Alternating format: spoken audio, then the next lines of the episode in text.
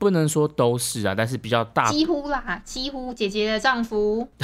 姐姐怎么烂梗？你 你有没有听过这个梗？是不是？当然有听过，这怎么烂？戴上耳机，开启声音，给你聆听新世界。你就听不见，天天新单元，夜夜听不完。Podcast 众议院。Hello，大家好，我们是恋恋不想忘，我是倪晨。我是依依。那上一集我们就是有聊到那个伤心的人到底可不可以听慢歌这件事情嘛？可是我发现我们最后讲了一整集，我们好像就是 focus 在聊到底可不可以听慢歌这件事情。对这个这个过程有兴趣的可以再听我们的上一集，对，可以但是回听一下。对，反正我们最后的结论就是可以继续听慢歌嘛，因为我们我们都觉得听慢歌其实是一个呃情绪上的一个出口这样子。嗯，所以今天这一集，我们我跟依依就想说可以来补充一下，所以我们今天这一集就想说来做一下我们自己的呃失恋的必听歌单。还有就是这一集呢，因为有一点点，我们想说要区分一下一个 可能时代的眼泪还是什么之类，什么时代的眼泪？什么时代眼泪 啊？反正就是我们在讨论歌单的时候，我其实有一个困扰，就是倪晨选的歌真的都太老了，然后我要跟他切歌这样子。对，因为我自己就是走那种很老派抒情歌的，所以我就觉得这些歌对我来讲很经典啊，所以我列了歌单，我都觉得哎、这个很经典，但是一都会觉得说哎呀这个太老了，然后我会觉得一的歌太新了，我相信有的人可能就会没有听过，就会比较没有共鸣这样子，所以我就觉得哎、那这样子我们的歌单好像有一些年份的差距，所以我们就决定把这个主题再稍微调整一下。对，因为倪晨的歌单太老啊，我的又太新嘛，所以我们就想说，干脆分一个他的就是 focus 在七年级然后，我就做八年级的代表，然后做一个七八年级生失恋歌单的一个企划，由我跟倪晨呢各选十首歌，分别代表七年级跟八年级生的一个失恋歌单啊，我这边挑的是八年级的歌单，这样。对，那所以理所当然的，我这个老派的就是代表七年级生的歌单这样子。现在七年级已经是老派代表，是不是啊？你不是有嫌我的歌老了吗？好好好好，那有请有请。而且我不得不说，我觉得依依她的那个歌单真的很新诶。她一开始开出来的歌单，我觉得那根本也不是 八年级生的歌单，我觉得那至少是九年级生的歌单。他全部都是挑你还跟我说是零零后的吧？零零后就是九年级啊，零零后是那个嘛中国说法啊，但但其实换算成我们这边就是九年级这样子。哦，是这样子哦。对对对，所以后来依依才用那个勉为其难的再稍微调整一下他的歌单。哎、我这个我本来是挑了一些蛮新的歌，想说要跟大家分享，还特别选了一些哎、很冷门啊。然后对，但是我真的后来也想想，确实好像有点不太能代表八年级这个主题，而且又可能你们会没有太大共鸣，所以我又重新筛选了一下我的自己的心目中清单。当然还有一些我自己的小小私心啦，把它塞进去嗯这样子。等一下会来跟大家做一个这样子的分享。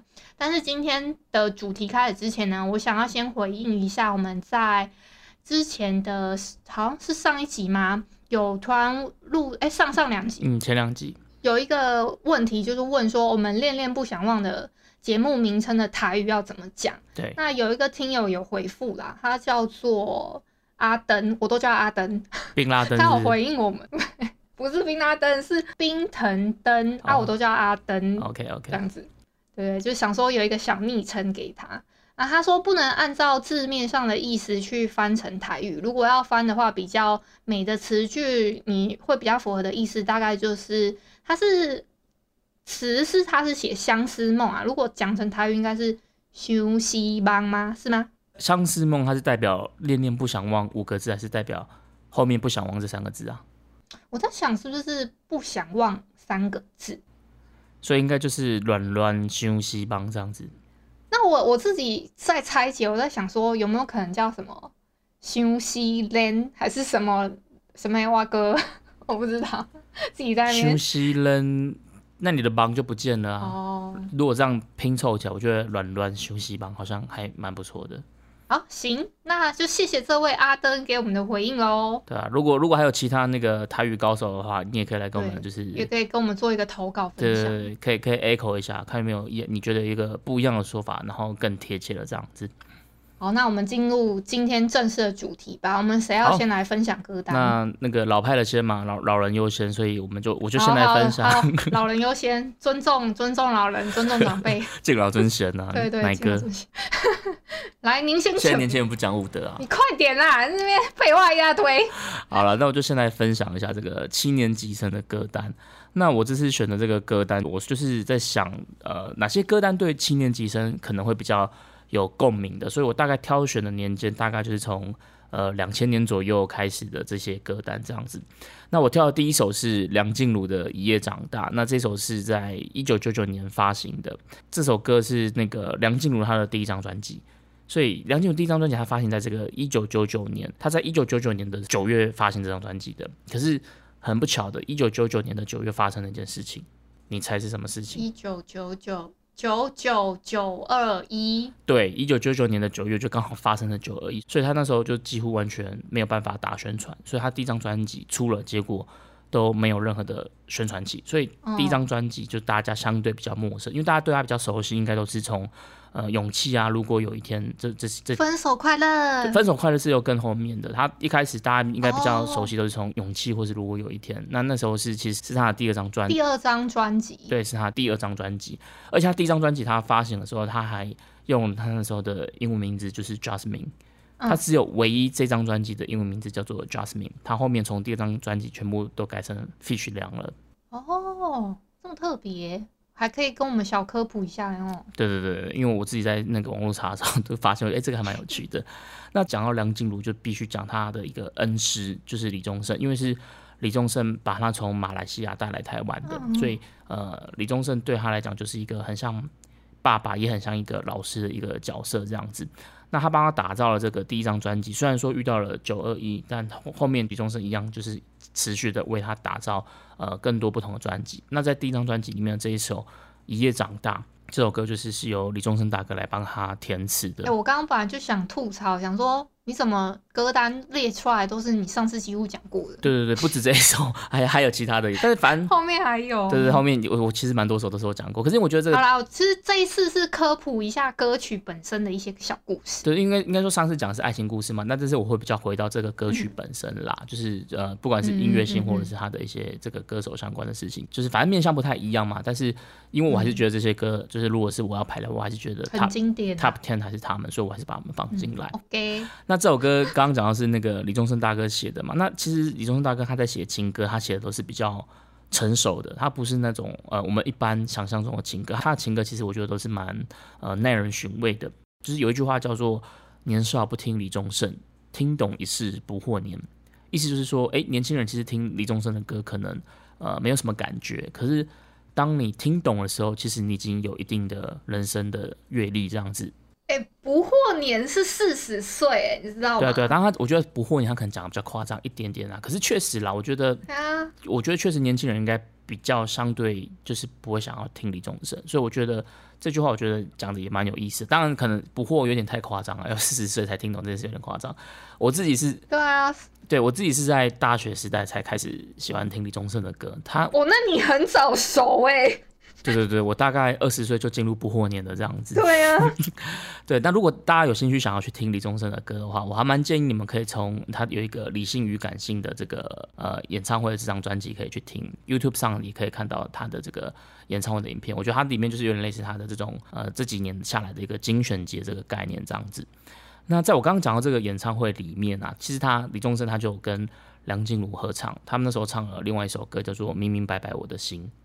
他在唱这首歌的时候，李宗盛就说：“哎，静茹说他最近越来越听得懂李宗盛的歌了，可是希望梁静茹她不要经历李宗盛经历的这么多这样子。结果没想到事隔多年以后，就是又传出了就是梁静茹她呃离婚的这个新闻嘛，所以你在哦你说近期的对对新闻对对对对，你再回想到那时候，呃，这个演唱会李宗盛讲了这句话，你就突然觉得哎、很不胜唏嘘这样子。嗯，对啊，那讲到梁静茹，其实大家可能还会想到，就是有另外一个比较呃八卦的对象，就是五月天的玛莎嘛。嗯嗯嗯嗯，那这边就是有一个小小的八卦，就是五月天他们有一首歌叫做《约翰南农》。那在《约翰南农》里面，他有一句歌词就是“一颗红豆为何想要单挑整个宇宙”，就是红豆去单挑宇宙这样子。那到了后面，梁静茹她有一首歌叫做《情歌》的歌词，对她歌词没有写到一整个宇宙换一颗红豆。那当然我不知道是不是真的有什么特别的呃意义在里面，但是这个就是对于就是这种我们这种吃瓜群众，等下两首歌的词分别是谁写的？呃，约翰南总是玛莎写的。嗯，情歌的词不是梁静茹填的，可是就因为放在他们两个里面，就是让吃瓜群众都觉得，哎，是不是有什么八卦这样子？哦，意有所指这样子。对对对对对，但这件事当然就是呃，就是不得而知这样子。答案在他们心中。对啊对啊对啊，因为他们公开场合其实也没有否认，他们没有承认，可是也没有否认这样子。因为就是第一首，所以讲比较久这样子。那第二首我想要推荐的是那个 呃孙燕姿在两千年的开始懂了。我自己觉得呃孙燕姿对我来讲，她有三首这种失恋情歌，我觉得都很经典。第一首就是开始懂了，然后第二首就是我不难过，嗯，然后第三首是不是真的爱我？这三首我都觉得其实都很经典。那如果我要挑一首放的话，我还是会选这一首开始懂了，因为我觉得孙燕姿她的情歌跟一般的情歌比较不一样的是，她的情歌其实都会带有一种领悟的感觉。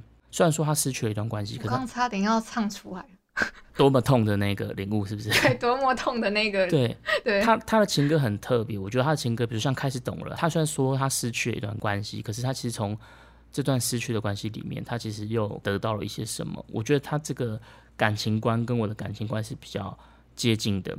所以这是我自己蛮喜欢呃孙燕姿的情歌的原因之一，这样子。因为刚刚讲梁静茹有讲到她有一个恩师是李宗盛嘛，那其实孙燕姿她一样，她有个恩师，她有一个恩师叫做李思松，所以她当初是去读李思松的这个音乐学校，然后后来才又被发掘出道这样子。那李思松就是在两千年的时候一样帮他量身定做，打造了他的第一张同名专辑。那后来孙燕姿也靠了这张专辑拿下呃该年度的金曲奖最佳新人。嗯，那你你知道他同期的？跟他同时入围的竞争对手有谁吗？你说一起竞争最佳新人吗？对对对，就是他那一届的金曲奖的最佳新人，然后入围的其他的竞争对手有谁？他那一届，他那一届，他那一届有没有蔡依林？没有没有没有，自己在那边乱猜，我真不清楚。他那届入围的其他对手就是周杰伦跟戴佩妮，那他们两个的歌其实也都在我今天选的这个七年级生失恋歌单里面。那另外，他他们那一届的最佳乐团是五月天，那个时候就已经有最佳乐团这个奖了嘛？因为我记得当时不管是什么新人啊，还是什么的，他他们乐团不乐团是都是混在一起，没有再分，就是拉出来说哦，乐团不是乐。对，那一年刚好是第一年的最佳乐团奖，在在之前还是叫做最佳演唱组合，然后后来才把它分开来。哦，可是新人奖就是否当年度的新人这样子。嗯嗯，五月天他那个那一年他不是新人的啦。但是我觉得那一届的金曲奖就是一个怎么讲，就是对对于这个七年级生来讲是一个很辉煌的一年那种感觉，这样子。我觉得那时候可以算是开启了华语流行音乐的另外一个时代。对，那讲到刚刚讲到入围的，除了周杰伦，还有戴佩妮嘛，对不对？所以下一首我要讲就是在二零零一年的戴佩妮的这一首。你要的爱，哎，你怎么用我上次用过的梗？对，所以我上次我才讲说，你要的爱是我在心里面就是也是排名很前面的歌，所以我一样讲过，我还是要把它放进来。虽然说好像我的歌单都是老梗，但是我真的觉得这些就是我的一时之选这样子。嗯，那戴佩妮她当初我觉得她会比较爆红的原因，就是是因为搭上了偶像剧《流星花园》嘛，嗯，所以他就是一个呃创作型才女的姿态出道这样子。所以我也是从那个时候去听到呃你要的爱这首歌。那你要的爱这首歌有多红呢？就是我们刚刚讲是二零零一年流星花园嘛。嗯。那后来流星花园它还有拍新版。嗯，拍了好几个版本，还有什么韩国版？对对对。那后来拍了新版的流星花园之后，然后柴智屏就是有问他说，可不可以再帮他重新编曲，再做一版新的你要的爱。所以你要的爱这首歌其实总共会有三个版本。最当初最早的是二零零一的那个版本，但是在后来他又推出了另外一个新版《流星花园》的，那这个版本叫做深夜版。那在隔一年他又推出了另外一个叫做心动版。这三个版本的差别就在于说，呃，原版的那个编曲是用主要是靠电吉他，所以我觉得它给人家感觉就是比较青春、比较青涩的这种很躁动，可是很青春无悔这种感觉。那他后来的那个深夜版，他主要编曲是做钢琴。所以它的整个钢琴的这个编曲就会给人家感觉是比较呃比较深沉，然后比较内敛的，就好像有一种比较成熟的韵味在里面这种感觉。那在最新的那个心动版，它是用木吉他去做编曲的，它是有两把木吉他编曲，所以听起来比较像有点 finger style 的这种感觉。那第三个版本是相对比较轻快、比较甜美的这个版本。所以你说你比较喜欢的是？我最喜欢心动版，就是木吉他的这个版本。对对，而且他那个他还有一个设计歌词里面的一个小巧思，嗯，他他有把说哦原谅我怀疑我自己这一段歌词，他把心动版的歌词改成说原谅我怀疑我自己这样子，他多加了一个我啦，嗯嗯嗯，对对，然后把那个歌词改的比较哎好像有点小俏皮的感觉，对对，他这首歌就是比较轻快、比较俏皮的感觉这样子，好，所以这个是我的推荐的第三首歌单这样子。那第四首是一样是二零零一年的，那刚刚讲到了嘛，就是跟孙燕姿同期入围的新人周杰伦戴佩妮，所以下一首我挑的就是周杰伦的《安静》。嗯，那《安静》这首歌其实，在周杰伦他早期的专辑里面比较少数他自己作词作曲的。那会说少数是相对来讲，因为他毕竟他其实也是算是写歌写词都可以这样子。那会说少数是相对来说，因为周杰伦他的每一张专辑，从他的第一张专辑到他最后一张专辑里面的每一首歌都是他做了曲，那更不用说他其实还帮别人写了很多的歌，所以这个创作量其实是很惊人的。可是他几乎搭配的词都是那个方文山，对，那个山。不能说都是啊，但是比较大，几乎啦，几乎姐姐的丈夫，姐姐怎么烂梗？对他们他们的搭配，有没有听过这个梗？当然有听过，这怎么烂。但是但是他们这个搭配确实是一种最强组合，然后也一直被津津乐道这样。但是周杰伦他其实他也也是有写了一些歌是他自己作词的，比如说我现在讲的这首《安静》。那在前面还有比如说像《黑色幽默》这首歌也是他自己作词作曲这样子。那其实一般来讲，我自己没有很喜欢周杰伦写的词，因为他的词就是我觉得比较比较生活化一点点，然后可能也比较白话、比较口语一点点。嗯，比如说像这首《安静》，他就写到什么剩下钢琴陪我弹了一天，然后睡着了大提琴。这个其实他写的就是很他的生活，因为。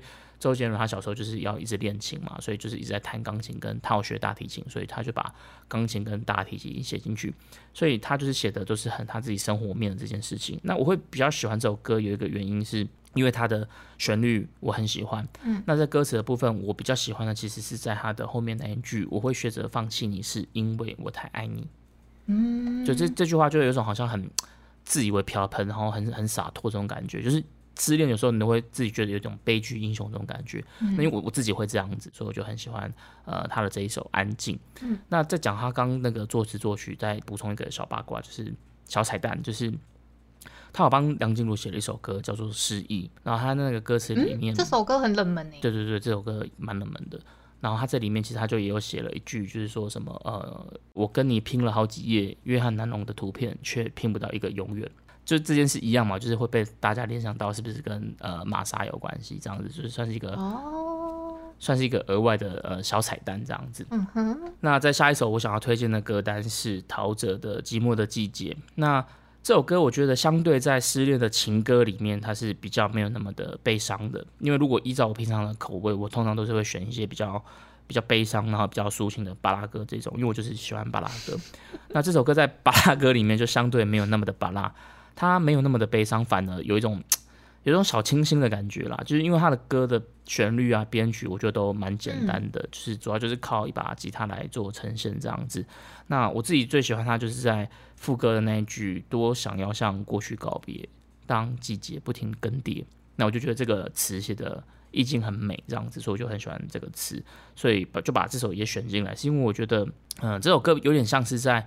失恋，你已经走过最痛的那个阶段，你的伤口可能已经开始有点在结痂了。这个疗伤期没有那么的悲伤，反而有一点点的惆怅。我觉得它可以代表你在失去之后的另外一种情绪，就你你你分手之后，你在失恋的时候，你可能会很多不同的情绪。那这个也是其中的一种情绪，所以我就把它放进来歌单里面这样子。嗯，好，那。再下一首就是呃，一样是梁静茹的。那怎么又是梁静茹？你到底是多爱梁静茹？对，其实我本来我想说尽量不要重复吧，但是因为这首歌我还是很想要推荐给大家，所以 就我还是放了这首。这首歌叫做《第三者》，你有听过这首歌吗？哎，我好像有特别去听过一次，突然又忘记旋律了。对，因为这首歌其实它是相对我觉得比较冷门的，可是我觉得也也是很好听的一首歌。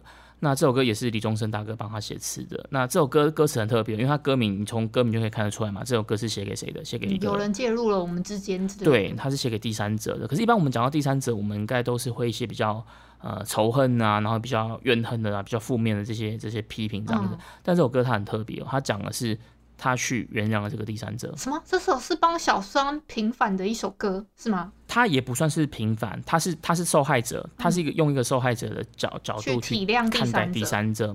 对对对对对，哦所以我那时候听到这首歌的时候，就觉得，哎，这个这个情境，这个意境很特别。他歌词就写说，他只是无意闯入的第三者，嗯我们之间的困难在他出现之前就有了。嗯虽然我愤怒，但是我明白的，把过错让他去背，那是不对的。嗯我觉得这个很厉害的原因，是因为通常假设今天我们失恋了，我们受伤了，我们一定会一定会陷入在一种就是被害者的情绪里面。嗯可是他他却会去思考说，诶，我们之间的困难在他出现之前就有了。我觉得这个其实很重要。嗯，就像我们昨天直播的时候，不是有一个听众他反映说，就是能不能每天打电话这件事啊，什么什么的。嗯那我自己就觉得，其实这件事它不是一个根本的原因，就是一定会有一些其他的症结。嗯。就像第三者，他可能也是一个导火线，没有错，嗯。他确实是一个介入，但是其实，在第三者出现，我相信在我们更之前，我们就可能遇到了一些困难的，所以我觉得他把这个歌词嗯。把这件事、呃写出来，我就觉得很厉害，然后就完全颠覆了我原原本的这种价值观这样子。所以，嗯。当你去遇到这些事情，你可能会没有办法马上接受，可是你会去思考，然后突然之间你好像就会明白了一些什么。而我们也不应该去拿别人的过错来惩罚自己。嗯就像我在上一集讲到的，就是呃，在失恋的时候，某些歌它可能就会带给你一些启发，然后去把你的悲伤升华这样子。我觉得像这首歌，它就是有这种感觉。那因为这首歌相对是比较冷门的，所以我还是把它呃选进来，因为我觉得在你失恋之后，在伤口结痂之后，如果有一首歌是可以让我们去突然呃明白什么的，那我觉得这件事在失恋的这个过程当中，这个意义其实也是很重要的，所以我就把这首歌选进来了。好，那再下一首是那个 FIR 的《我们的爱》。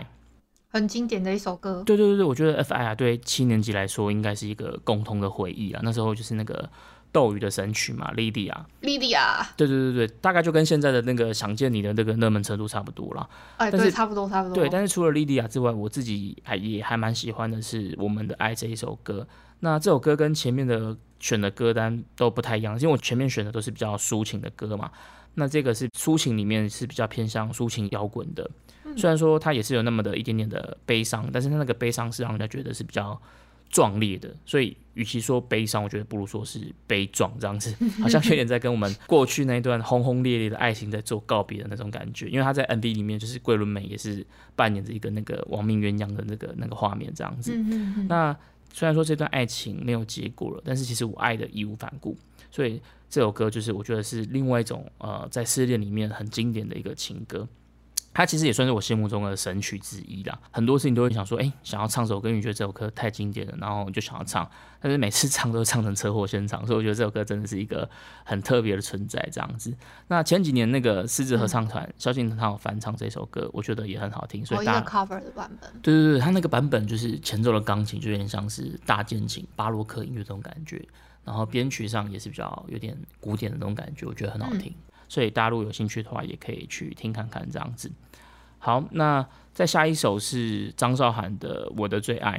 哦，这首我还特别去想说这这首到底是什么，我一时想不起来，还去找了一下，我发我才发现哦，我听过那个副歌，哎，对，这首歌应该我觉得它也是有一点冷门，就是它应该也是蛮多人听过，可是它不是那么直觉。就比如说你今天嗯，讲到张韶涵，你可能不会先想到这一首歌，你可能会先想到其他首歌。对，所以这首歌它跟前面的《我们的爱》一样，歌名也很像，一个是我们的爱，一个是我的最爱，四分之三是一样的。这首歌它跟那个《我们的爱》一样，都是有点抒情摇滚的。那可是说，如果刚刚说的那个《我们的爱》这首歌是比较悲壮的话，那我觉得张韶涵的《我的最爱》这首歌就是有点悲凄，就有点凄凉这种感觉。不管是他的歌词或是他的旋律，都会让人觉得很忧伤这样子。那到副歌，他就说你永远是我的最爱，然后就一种很呐喊的感觉，很撕心裂肺的感觉。在歌词，我觉得其实某种程度来说，我觉得其实有一点好像有点太一厢情愿了。就我觉得他其实有点还放不开那种感觉，不太符合我现在的这个感情观。但是我觉得他很符合在失恋的时候那一种顾影自怜，然后自己在舔自己伤口的这种这种感觉。嗯所以我觉得这首歌也很好听，算是一个很经典的歌，所以我一样就是把它放到我的呃七年级生的失恋歌单里面。嗯，那下一首是张惠妹的《我要我快乐》。要快乐，那我要快乐，它就是也是一首比较深沉的歌，它不是那种大歌，就是没有那种很很高音域啊，或是真假音转换啊，或是转音那种就是很华丽、很花俏的歌。它其实是很自然的，是比较呃注重情感的、比较口气的这种歌这样子。那如果你在失恋的时候去听这首歌，你就会突然觉得，哎、你的这个情绪感觉会汹涌而来。我要快乐，我要睡得安稳。对对对对对，其实有一句话，他说小时候我们总是哭着哭着就笑了，嗯长大后却总是笑着笑着就哭了。我觉得《我要快乐》这首歌，它大概就是这种感觉，它就可以去唱出现代人这种心里面那种孤独跟寂寞。所以我觉得在呃失恋的时候就可以听这首歌，他会帮我们唱出那一种我们用言语难以去形容的心声，所以我就把它放到这个歌单里面。好，终于讲到最后一首了，一应该快睡着了。终于最后一首哦，昵称称全场的感觉呢。一感觉快睡着了。我有在回应你好吗？最后一首放的是陈奕迅的《好久不见》。那这首歌就是呃放在失恋歌单里面，我觉得应该还算是蛮直觉的吧。大家应该听到这首歌就会蛮蛮容易把它跟失恋联想在一起的。那会把它放在最后一首，除了是时间轴以外，因为我刚刚的排序都是按照他们的呃发行的时间来排序，所以除了时间轴这个原因以外，那另外一个原因就是因为我觉得这首歌它其实算是代表失恋的最后一个阶段。嗯就是你已经从伤痛走出来了，你已经可以很淡然、很释怀的去看待这一切。看到对方也可以跟他说好久不见。对对对，所以当你在开街角的咖啡厅相遇你的前任的时候，你可以跟他挥手寒暄，你不会再去执着于你们过去的伤痛，留下来之后你们过去的那些美好。所以我就把这首歌放在呃失恋歌单的里面，就是象征着我们在失恋的一个最后一个阶段。那因为陈奕迅他本来就很擅长这种口气的唱法嘛，所以他就会用那种很低沉的嗓音，然后就会唱出那种淡淡的、很细腻，可是又很深沉的这种情感。他还会用那个哦气泡音唱对。对对对对对，哎呦，懂呢哦，哦，懂行呢哦，哎、所以你你蛮蛮熟悉陈奕迅的，这首歌啦，我有稍微研究一下气泡音的时候做功课。嗯，对，所以就把这首歌放在我的七年级生的失恋歌单里面的最后一首歌。那前面讲这么多，其实我觉得在做这个七年级生的失恋歌单，其实算是我自己蛮呃私心喜欢的一个呃组合吧。我就把这十首歌挑成一组歌单。那我相信这里面一定有很多歌是属于七年级生满满的回忆。满满的回忆对杀，可能你在听到里面某一首歌的时候，你脑海可能就会浮现某一个画面。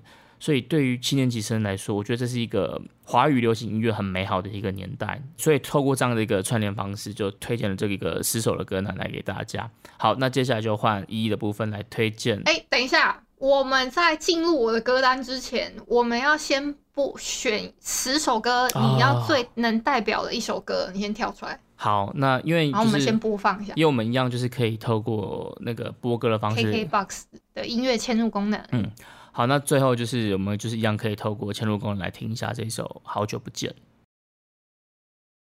好啦，那听完刚刚这一首呃七年级失恋歌曲的代表的《好久不见》，那接下来就换一一来介绍，帮我们介绍八年级生的失恋歌单。哇，我好紧张哦！我觉得我好像在考试哎，为什么？不知道啊，因为刚刚你讲的，我我一直在很享受那个你在讲故事，就是好像老师在讲故事的那种感觉。你是不是快睡着了？你老实说。没有我，我没有睡着，我很认真的在听，哦，你有很认真在听，是不是？我很认真在听你讲的那些音乐背后的一个，就是可能小科普啊，然后以及就是你还带入了一点歌词，跟可能中间有一些段落讲一些小故事这样。我刚刚等于就是把那个今天的上半节，我就把它当成昵称昵称播客在做了这样子。哦，大家还记得他是音乐说书人吗？对那那接下来你想要分享给我们的歌单是？好，啦，我就一样一首一首讲啦。嗯，好啊。可我也是按照一个年份，可是可能会有一点点呃太新或者是什么的，你们再再自己去那个哈。我觉得你可以，你可以再跟大家解释啊，说哪一首歌是比较新的。对对，比较新的歌。对好，你讲到的时候，你可以再补充一下。好，我第一首歌呢是林宥嘉的《说谎》，这个是哦两千零九年的歌。嗯嗯嗯，这首歌啊，它比较特别的事情是，这首《说谎》呢，它是类似一个，它是林宥嘉自己也有参与的一个独立电影的嗯，短片，叫《针尖上的天使》。那他是首首次担任一个男主角的 MV 这样子。哦，所以他的那个开头才会用那个吞签跟针，是不是？对，它里面的剧情蓝本就是以那个算是独立电影的短片的台词啊，就是说谎的人要吞一千根针哦。大家应该都如果只要打开 YouTube 影片的话，一定都会对这一这一句台词非常的有印象。对对对对，我那时候听到，我觉得很嗯像什么那个十八层地狱的警告，你知道吗？就是说谎的人下地狱是要吞钱跟针哦，好像这种感觉，警示意味。嗯，然后我今天呢，可能比较没有多太多深入的在讲可能歌词的梗，然后我可能会讲到比较感触的段落，或者是我发现了一些很有趣的小故事，然后跟你们做一点小分享这样子。哦，好啊好啊，好，那我自己比较有感触的话，它里面有一段歌词是说：“爱一个人没爱到，难道就会怎么样？”这一句歌词就是就是好像哎、诶其实他没有爱到，其实是不会怎么样啊。讲到歌词，我突然想到，嗯那你你自己觉得林宥嘉这首歌词里面，嗯他到底最后有没有说谎？哦，你说他这个歌这样子整首像下来，他到底有没有说谎这件事情吗？对我觉得他应该是有说谎。对，我也觉得有诶，因为我觉得他这个歌词的感觉就是一个在死鸭子嘴硬那种感觉，有点自欺欺人那种感觉。他就是明明还没放下，但是好像一直在他那个他是他是他是对感情说谎还是什么说谎？我觉得他就是在，他其实还放不下对方，但是他就是说我已经放下你了，我没有必要说谎，我何必说谎？哦爱一个人没爱到，难道会怎样？我没有说谎，我真的放下了。我觉得他是有点类似这种感觉，哦，在自己骗自己的一个概念因为念。因为通常会这样讲，应该就是还没放下才会这样讲啊。啊，对啊，对啊。对对，我自己脑补了，脑补的。好啊，脑补它的可能的寓意是这样子吧。对对对对对。那我我我想要跟你分享一个小故事，哦这个可能看文字会比较比较知道它的那个是什么你是不是想你是不是想要讲那个笑话？对啊，我也想讲那个笑话。那还是我我我扮演另外一个角色，你要你要扮演哪一个？我要扮演阿文啊。哦，好，你你你扮演阿文可以。接下来我跟依依想要来跟大家分享一个笑话，那我们就直接用演的方式。哎，依依，你知道彩虹有几个颜色吗？红橙绿蓝靛紫，你是不是少说一个颜色啊？我没有说谎，我何必说谎？是爱情说谎。我觉得，我觉得听众听到这一段应该会觉得莫名其妙。是怎样啊？啊，没有，就是我自己在那个留言处看到的，蛮可爱的一个笑话。对，这个这个就是依依的风格。对，我的风格就是这样子。好啦，我们要介绍第二首歌了。OK，第二首歌是苏打绿的《无眠》，而且我一定要听的是台语版。哎，对，这首歌它有两个版本，对，一个是国语版，一个是台语版。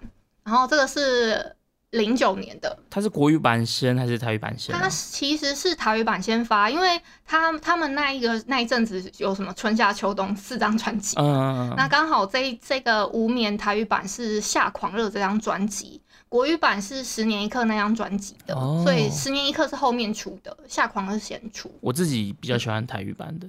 我自己也是比较喜欢那个台语版的，比较有那种嗯，别有风味的感觉。对对，那个意思。而且你知道？吗？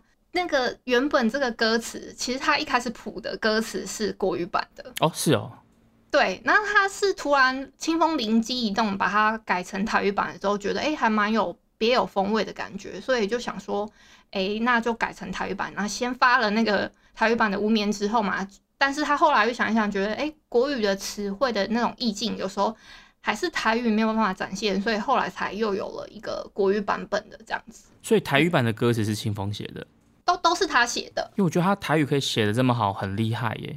对啊而且真的是他就是突然有一天，他他他们家也是讲台语的嘛，他就有一天突然觉得说，哎、这首歌他可以哼成台语版的。哎、我之前有跟你分享过，我我我以前在唱歌的时候，就是那首《你要的爱》啦，嗯嗯嗯。有被人家翻成台语版本的，嗯，我知道，在 KTV 在那边闹在 KTV 里面，然后在那边闹我。嗯，我也不知道为什么，我就好死不死，我我想好好唱那首歌的时候，对，刚好他们就想把我的那首歌恶搞成台语版。然，后就被然后我。就有点俩拱，对我就直接我就不唱了，然后就让他们自己去唱。所以如果今天 KTV 里面是清风帮你改的，你可能就不会不爽了。哦，可能哦，他可能就帮你改的很优美这样子。对啊，因为我觉得他台语版的这个歌是真的写的很美，对，很美，那个 quick call 很好，嗯，而且他那个他的。那个歌词里面的意见，我觉得都写的蛮好的，有一种那种独自守候的那种感觉，就是好像还是有一点割舍不下那个感情啊。我觉得有时候失恋之后就是会这样子，嗯，真的。你，好像没有那么快可以割对，舍还在等的感觉，的时候，我觉得可以听一下这首歌，对，默默等候啦，守护那个爱，嗯嗯嗯嗯。好，第三首是刘力扬的《礼物哦，》，这首歌也也是零九年的，这首歌也很好听，大家可以去那个，我记得她是超级女生吗？还是对是我记错吗？哦，是吗？还是超级女生的季军，哦是哦，嗯，好，那不是很重要。哦，好啦，还是很重要啦。我只是说，现在对我来说，这个介绍那个歌曲本身比较重要啦。这首歌也是 KTV 的那个排行榜常常看到的歌，真的假的？对啊，你点那个我真不知道哎、排行榜很前面吗？就前五十应该有吧？哦，这首感觉不太像很很常会让人家随便点出来会第一个想到要唱的歌吧？可是你如果你今天是去 KTV，你去看那个排行榜点歌的时候，可能就会看到这一首，哦对，这样哦。嗯，好啦，那我其实就是要讲他的歌词呢，他里面其实重点是他送的礼礼物本身，哎，对他带了个礼物到底是什么？其实我不知道他，是送了一双鞋啦，就是应该说对方送了他一双鞋，他还是有好好的嗯，戴在，就是有有穿在身上，可是他他他还是有一点点那种甜甜的依恋的感觉。可是呢，他又又觉得说，你送送我的这双鞋是不是预言了什么？嗯嗯嗯，然后是不是你想要早早离我而去的那种感觉？然后这个时候呢，你就会难免会想到一件事情，就是送礼物其实是有很多忌讳的。对对，有些没搞，其实呢，大家都说不能随便送鞋，对，送鞋就好像叫人家走人的感觉，对对对。然后再来还有送伞，送伞就是散了嘛。对，说散就散，对，还有一个是送钟，送钟就是你知道对，就是那个音乐就会出来了，什么黑人啦？开关舞音乐就会出来，好啦，这首歌啊，唱起来其实好像很很有那么一个意思在，可是其实大家要注意，真的不能随便送礼物哦。像刚刚是应该是说我们华人啦，对于这种送鞋、送送伞、送钟比较会多有忌对，会一些禁忌，所以大比较想要问大家有没有不其他不能送的礼物是什么这样子？哎，我也不知道哎，那请听友如果你也不知道，听友如果知对啊，可以道，可以跟我们补充充。哦。我不知道，因为我个个人比较没有那么多禁忌啊。不过我知道有一个，就是会有个解法嘛，就比如说你真的送鞋的话，可以给他一块对钱。对对对对，因为年轻人还是很喜欢买球鞋啊，比如有时候我们还是买有有人买情侣鞋啊什么的，所以有有一个比较解套的做法，就是拿个一块钱这样子。嗯嗯嗯，其实这是另外一个解套的方式。嗯，对，送伞是真的是，我是没有看过有什么好解的欸你就一样拿拿一块钱给他，拿拿一块钱给他吗？因为他就是不是哦，送啊，因为收钱的意义就代表这就不是送啊，就是我是卖伞，就不是送伞。对啦，卖伞就是不要伞了，就没事了。哦，有道理哈。好啦，下一首啦，下一首是田馥甄的《寂寞寂寞就好》，嗯这首是一零年的。然后呢，它是在田馥甄的第一张的个人专辑《To Hebe》的第二首主打歌。嗯啊，这一首歌呢，它其实有一个原版的 demo 叫做《大雨里的拥抱》，我不知道你们你有没有听过？没有诶、谁的啊？我只听过擅长的拥抱呃。原本原 它就叫《大雨里的拥抱》。呃，那然后好，你说，然后他他他应该说是原本写曲的那个人，他又拿回去再把它，我不知道他是先创作了这首《寂寞寂寞就好》，然后请别人写的词，之后呢，他又拿回去再做这个版本，还是怎么样？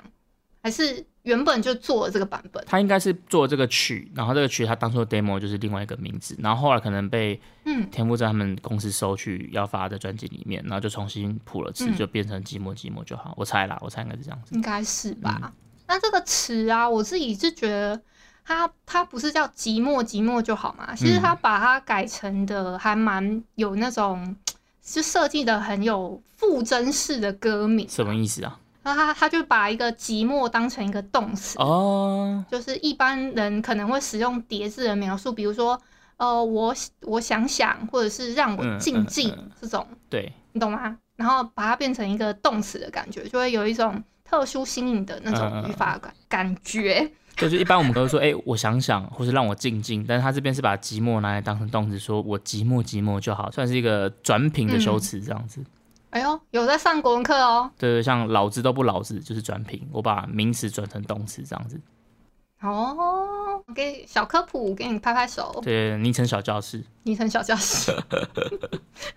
好啦，就是呃其实我觉得这首歌它讲寂寞寂寞就好嘛，它有一个我觉得有一个意境，就是大家要知道，就是不管我们怎么样了，就是痛完之后我都可以好好的。对，就是不管不管发生任何事，不管发生怎么样的难受的事情，你都可以好好可以重新站起来这件事情，好不好？可以推荐大家去听。对，走过那个泥泞的沼泽之后，就会雨过天晴。哎呦，很会接呢。好啦，哎、刚刚讲到大雨里的拥抱嘛，嗯然后刚刚你讲不是接了一个梗，什么擅长拥抱吗？对，啊，没错，现在就来了。你是真的倪安东假的啦？还是擅长你故意的拥抱，故意接这一首是不是？没有不是故意，我本来就是按照一个可能这样子的顺序，结果刚好就接到这一首倪安东的擅长的拥抱，也是一零年的。嗯那他这这个很有意思的事情是，倪安东的这张专辑叫《第一课》，也是他自己的第一张专辑。他分了很多一个什么属于第一课的清单呐、比如说什么呃分手的第一课、失恋的第一课，然后还有什么幸福的第一课、两性关系争吵篇的第一课之类的这种。你说他的专辑的设设计里面，对对对对，他可能某一些歌代表就是第一课，某些歌代表第二课，对对对对对，啊，擅长的拥抱就是失恋的第一也很课。特别，跟我们那个恋恋不想忘的概念很像哎。嘿，很像很像，所以我就觉得，哎，看到他这个这样子，很像在陪伴大家嗯，教呃上课的那种上课程的感觉，我就会觉得哦，很有心有戚戚焉的感觉。嗯嗯嗯，然后呢，我我我想要特别讲一下这个 MV 啊，它其实是在饰演一个，就是里面有一个女女主角嘛，她心里面有另外一个她，然后她在饰演爱情里面的同床异梦的那种感觉。可是我我自己是比较呃比较 confused，说 MV 里面可能会加一些可能杂声啊，或者是人说话的声音啊、笑声等等。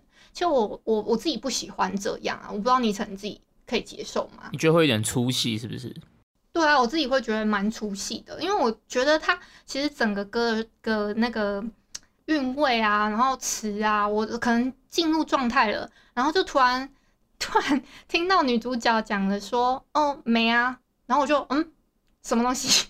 突然从情绪歌的情绪里面跳出来这样子，对对对，我觉得可能要看看那个 MV 怎么拍吧。比如说像周格泰或者是殷正豪他们的 MV，其实都蛮常会有口白在里面。比如像那个茄子蛋啊，浪子回头最后不是会说什么嗯矿沙小啊什么的，就我觉得可能看那个设计哦吧。如果你那个画面的情绪跟歌的情绪是一致的话，那可能就不会出戏。可是如果你是歌在唱歌的，可是你突然就就加了一两句进去，可能的确就会让人觉得比较出戏这样子。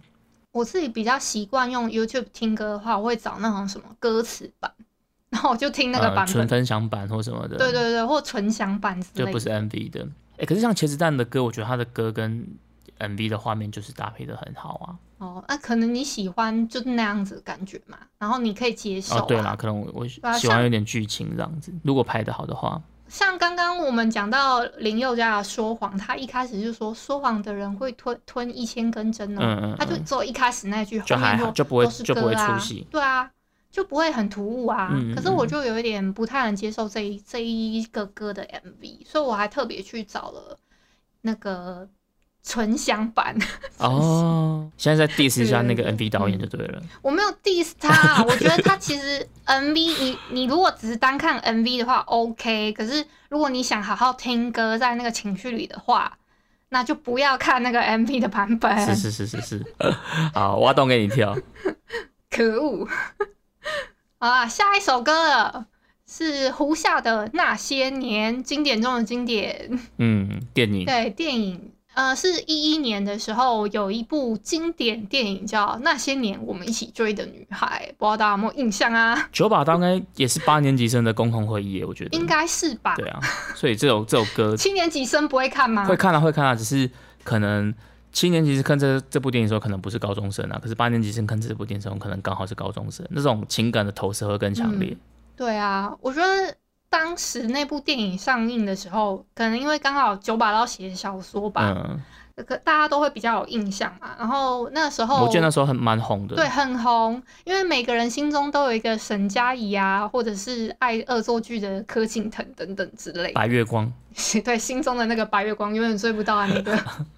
对，歌词呢，它有一点表达青春时空那种恋情的回忆的那种感觉，所以这个是一个满满回忆杀的一首歌啦。嗯，真的。嗯，好，下一首的话，我想要推荐的是魏如云的《听见下雨的声音》，它也是由他的同名电影改编的。诶，算改编吗？不，应该不算改编。好像也不是，应该是说词其实是方文山写的，再加上这个歌呢。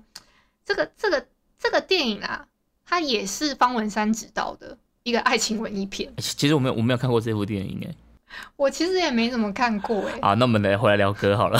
但是我觉得这个等一下不是这个，就是一个歌红，但是电影好像不一定会红的一种歌。好像好像比较比较少这种例子哦。对啊，好像是哦。我知道，通常可能什么什么电影红，或或者是歌红人不红，好像比较少歌红电影不红的。应该是说，这个电影不会特别想去把它翻来看吧？嗯嗯嗯，对啊，反正我觉得下雨天这个议题本身就可以做很多歌啊，没错，什么下雨天的邂逅啊，然后还有什么的，就是都是从下雨天开始嘛。不是像那个什么 Lara 也有一首歌叫下雨天。题外话一下。那听见下雨的下雨的声音这首歌，我记得网络上就还蛮蛮多 cover 版本啊。对，这首歌这首歌很多人 cover。然后周杰伦自己还本来就帮他帮这首歌谱曲嘛，自己还拿回去唱。那你比较喜欢周杰伦版本还是魏如云的版本？当然是魏如云啊！我刚刚不就直接直接介绍说魏如云的《听见下雨的声音》吗？我如果推荐的是周杰伦版本，我就说周杰伦的《听见下雨的声音》。也对，也对，也对。直接直接直接挖坑给你跳。没错，没错。好啦，下一首是这个是我自己私心的哦，因为倪晨觉得这首歌还有点偏心。我后面介绍的三首歌，好，就剩三首了，都比较偏心。这个都是我自己私心的。好看其他八年级生，你们觉得这算不算是你们的八年级生？有有共鸣啦，这样子。对对对对。好，我要推荐的是一个叫做携手的着火。嗯，携手是个团体，对不对？我自己私心觉得他们应该算乐团，嗯 不是有很多二人组还是什么的，三人组都喜欢叫这个乐 啊，我就假装他是乐团了。这个是一六年的歌，那那一个当时呢，他有一个网络的影集叫做《Mr. Bartender》，他第三季的一首片尾曲，不知道大家有没有看过这个影集？哎，所以你有看《Mr. Bartender》？我有看啊，我是粉丝哎。我我有看过前面几集但是我没有全部看完。你你有看过前面几集？所以你是看一二季吗？还是应该是第一季？我也不知道是第几季。做第一季。对，但应该是最早一开始的时候，因为那时候他在网络的嘛，对不对？网络影集那种感觉。对对，网络影集。所以我那时候在第一季的时候，我看他就是会用那个，就是那个巴天德，好像就是一个。他们导演自己自己下海去做那个巴天德啊。对对对，我觉得还蛮好看的。他前三季都是这样。很帅。然后还有谢祖武。哦，对，谢祖武是后面的哦，谢祖武后面，我看的是有谢祖武，好像是有谢祖武的。谢祖武差不多是在第三季的时候，他有出现过一些片段，然后在后面他另外出的一个叫做《私事》的影集，他就整个就是在里面当呃算男主角这样子。嗯嗯，对，好哦，我刚刚我要介绍，我重点是歌，重点是歌，好不好？这首携手的着火呢，它其实真的是偏冷门啦，我自己觉得不会到。呃，可能呃，大家一定会想起来有这首歌还是什么之类的，但我自己私心非常喜欢。它是这这这一首歌是在第三季的第二集，叫做《梦想并不是努力就可以的》这一集影集呢，它里面有一个算是小配角，他哼唱的版本。然后后来呢，携手他又做了一个跟这个这个女生一起合唱的版本，这样子。嗯嗯嗯。所以大部分你们可能找找着火这首歌都是找到合唱版的，那找不太到说原本他呃女生直接独唱的版本。那你你比较推荐是哪个版本？我其实个人私心最喜欢的是女生的独唱版。哦，是哦。对啊，可是那首那首找不到这个版本。我听的是男女合唱的版本。嗯嗯嗯嗯嗯，他那个就是在讲一些，呃生生物之中啊，都会有那种焰焰火的感觉嘛。我们其实是很赖以生存，需要火火这种东西的。可是我们如果碰到火的话，很容易会灼伤。哦，但是不同的事情呢，我们是要去享受那个痛苦的生物，因此我们也因为这样而更懂得爱这件事情。我就有点玩火自焚，但是没有焚这样子，你这什么比喻啊？听起来就是玩火自焚啊，只是你你会你很享受那个焚啊，就是没有烧死你，你很 enjoy 那个那个痛苦这样子。哦，好啦，哎、这首真的很好听啊，我自己私心很喜嗯，欢。我觉得蛮好听的。好，下一首歌倒数第二首了，是秋风者《我们美好过》，他跟才子一起一起合唱的这首歌。这首非常非常新哦，是二零二一年二月份的歌，非常新。对，是今年的歌。对，今年的新歌。然后刚刚讲到才子，你倒抽了一口气。我们等一下再来讲这一 part，我先讲一下 MV 的部分哦。，OK，其实 MV 的部分呢，它是才子，她是饰演 MV 里面的算女主角嘛。然后她其实是一开始她就算是居居了，她就领便当这样子。哦，一开场就领便当，对，一开场要领便当，跟浦饭优助一样。啊，对对对对对对对。然后他他是用一个灵魂的状态看着饰演男主男主角的秋风泽即将迎接新的恋情的那种感觉。嗯嗯然后然后呢，他其实歌词啊，他的意思呢比较是那种呃男生看到一些他新新的对象啊，嗯，呃，比了可能做了一些习惯动作还是什么时候会让他触景伤情，会想到前任的那个美好，想到一些以前的画面这样子。对对对，会很其实 MV 看的话会蛮感伤的。所以这首歌我最大的感想就是，秋风者是本场唯一真预言家。真预言家，对他直接把就是对照这个事件发生之后再回去看这首歌，真的会觉得哎呀，无限感慨啊。满满的感慨，嗯，对，所以再回过头来听这一首《我们没好过》，就会觉得格外的讽刺。对，非常讽刺，而且就会觉得说，哦，虽然这个词是才子自己写的啦，他跟那个张伟宏也是他的老板一起谱谱的词，但是就会觉得说，哦，还为了呃风泽去打爆打造了这一首歌的时候，就会觉得说，天哪！到底是哎、你怎么了？你怎么了？呃其实秋风者也算是蛮蛮捧他的，对啊，好了，我们不用去检讨谁啦，只是会觉得说，哎、好好的一个有才华的女生这样子有点可惜。嗯，对，有点惋惜。嗯，好，最后最后一首，哦终于来到最后一首歌了，我太难了。嗯，我要推荐的是邓建超的《好的晚安》。这首歌也很新，对，这首超级新的，大概零一九年吧，一九年也大概是两年的前而已。